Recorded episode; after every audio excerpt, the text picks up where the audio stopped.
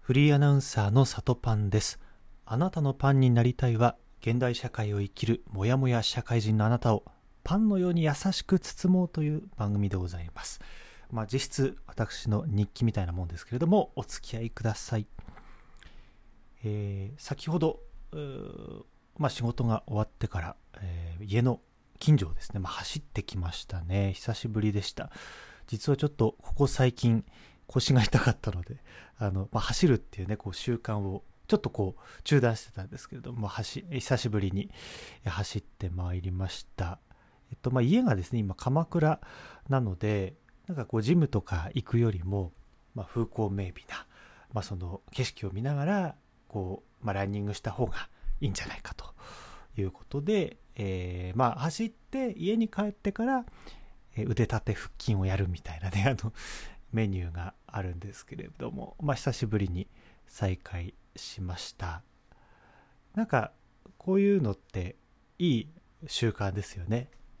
習慣もやっぱり悪い習慣といい習慣があると思うんですけれども、例えば結構長時間スマホ見ちゃってなんか目が疲れるとかは、まあ、どちらかというと悪い、えー習慣だと思うんですけれども、えーまあ、運動とかはねこう体にもいいですし、まあ、できればこう続けたいいい習慣だと思うんですけどもなんかそのいい習慣を続けるためには何でしょうねこう頑張る努力みたいな気持ちだけだと続かないんじゃないかみたいな、えーことを先ほど思いました。なぜかというと、まあ、そ走って、まあ、それはある程度何ヶ月か続いてる習慣だったんですけれどもなんかなんで続いているかというのをね考えた時にやっぱりこう走ってて気持ちいいというかあのまあ仕事をね一日ずっとしてるともうずっとねパソコンの画面とかスマホを見て過ごしてしまうのでもうね目とか、えー首とか背中とかもうバキバキでそれがねちょっとこう動かすことで気持ちいいと感じるみたいなね癒しの要素がね、えーあるっていうのがこう重要なんじゃないかなと思いました。今日ね実際こう、えー走ってたらあのーまあ、昼間がねかなり大雨だったのでまだまだこう空気中に水分が残っててすごいこう霧が出てたんですけど結構鎌倉は鳥居とか神社とか歴史的建造物がこう街中にボンとこうあるので結構その霧も相まってこう神秘的なね感じだなと思ったりとかなんかこう体育館の前を通りかかると剣道のね練習の音がメーンとかねあの体育館のこう床をこうバンバンとこう踏み込む、えー音とか僕剣道部だったのでそういう音がすごく懐かしいなと、えーまあ、感じたりとかなんかそういう発見というかあのなんでしょうね。まあ普段感じないこう感情を感じることができるみたいなそういうのもすごくいいなと思いました。えっと、何が言いたいかというとやっぱりそのそそうですね習慣を続けるためにはこう努力だけではなくてこう自分が気持ちいいと思うというか、まあ、その癒しとか何かしらの見返りがないとやっぱり続かないと思うんですよね。なんかこういい習慣ってやっぱりこう人によく見られたいとかあの認められたいとか結構まあそういうモチベーションで始めるっていう場合もあると思うしもちろんそれも重要な感情だと思うんですけれども自分が気持ちいいと思うとか自分がやりたいと思うっていうことがやっぱり最後はこう勝ってくるんじゃないかなと思いました。えっとこのポッドキャストを実はこう前もやってたんですけど最近こう再開したという形なんですね。前はね正直やっぱり自分も頑張ろうとしてたというかなんかこうネタ探しとかあのーまあこの実際のお話も、えーなんかうまくできなくてわ全然ダメだ俺みたいな、えー気持ちになることが結構多かったんですけど結構それって頑張ってるっていう努力みたいな ものがこう勝っちゃってて続かなかったかなというのがあるんですよねだからこうま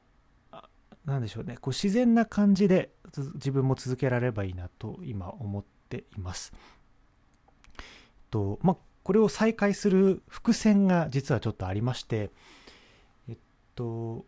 今11月なんですけれども11月9日なんですけれども4月ぐらいから4月ぐらいにま前の会社を辞めて結構4ヶ月ぐらい、えー、まあ、何にも所属せずにこう就活転職活動するっていう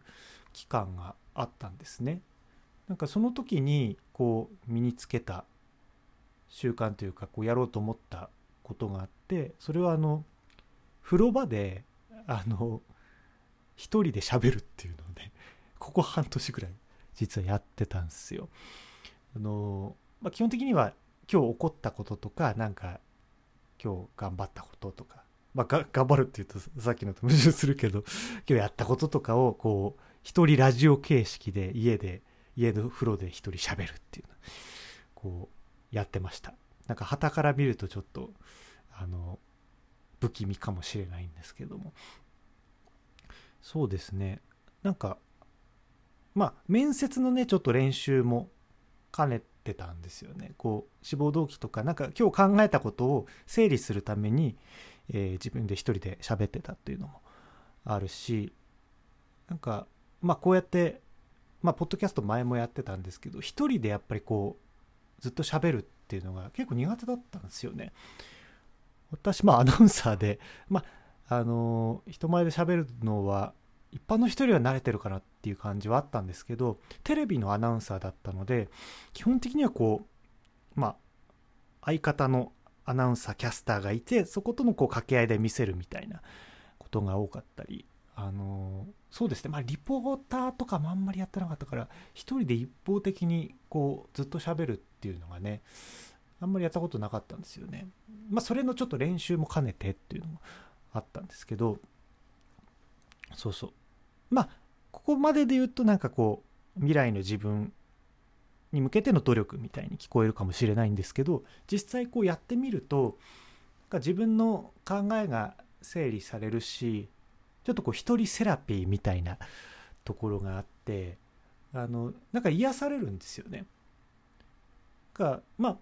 また別にその僕そのノートになんか自分の今の不安とかを書き出すみたいなこともやってたりしてそれと近いこう癒し効果があるというか自分を客観的に見られるみたいなところがあって、まあ、それをこう半年ぐらい続けて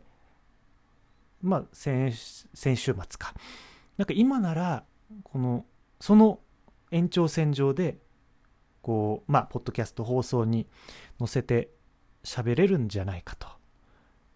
あのまあ内容はねそんなまあボイス日記みたいな感じでいいからこれをまあ続けられればまあ自分のその喋る練習にもなるし一人喋りの練習にもなるしなんかこう癒しの効果を、えー、自分に対する癒しの効果を残しつつできるんじゃないかなと思って再開したという感じですね、まあ、だからこう、まあ、何か習慣を身につけようと思ったら頑張るだけじゃちょっとダメなんだよと続かないんだよと見返りが欲しい俺だってとそういうことなんじゃないかなと 思いました。皆さんも何かでこう続けたい習慣とか身につけたい習慣があればですねなんかこう自分の癒しになるかとか、えー、自分のインセンティブ、まあ、見返りをですね、えー、ぜひ見出して続けられればいいんじゃないかなと思います。今日はこんな感じです。ありがとうございました。